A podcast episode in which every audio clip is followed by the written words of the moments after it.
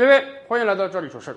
虽然到目前为止啊，我们预期中的大通胀在我国还没有出现，拜猪肉价格所赐，以猪肉价格为代表的。各种肉类价格最近都在下跌，所以我们现在感受不到通胀。可是别的国家还真不这样。随着美国不断的大放水、大印钞，美国自己的通货膨胀已经越来越厉害了。五月份、六月份连续两个月啊，美国的 CPI 指数都超过了百分之五。对于普通的美国老百姓来讲，现在真是有点苦不堪言啊！走进超市，几乎所有产品的价格都在上涨。而且以往我们就讲，美国自身的通胀不太可怕。可怕的是，美国这个通胀会随着美元传导到全球的。美国好歹家底儿厚，美国通胀无非是老百姓多花点钱，少享受点生活，生活品质有所下降。而同样的通胀传导到其他国家的话，会造成民不聊生的。比如说咱们的邻邦印度，五月份、六月份，美国的 CPI 指数大概是五。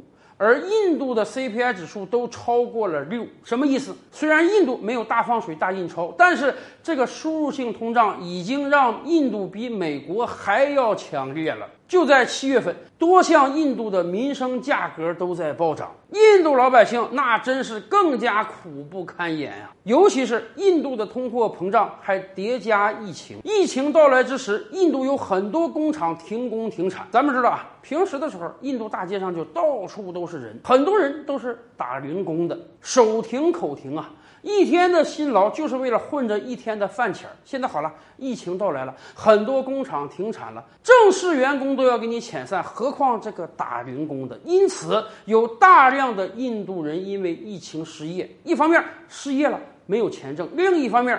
输入性通胀到来了，所有民生物资的价格都在增长，所以印度经济现在非常不乐观。据相关学者统计啊，至少有两亿印度人因为疫情而返贫了。而且在过去几年，印度政府花下了巨额补贴，邀请来自全世界的生产厂商到印度建厂生产。他们说啊，印度有着比较低廉的劳动力价格，所以能让这些人赚到更多钱。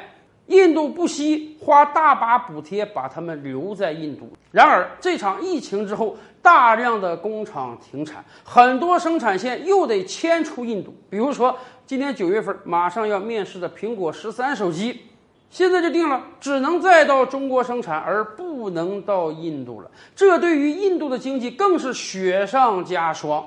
花出的巨量补贴并没有换得大量的工厂投产，所以有人总结啊。这真是辛辛苦苦，印度经济又要回到十几年前了。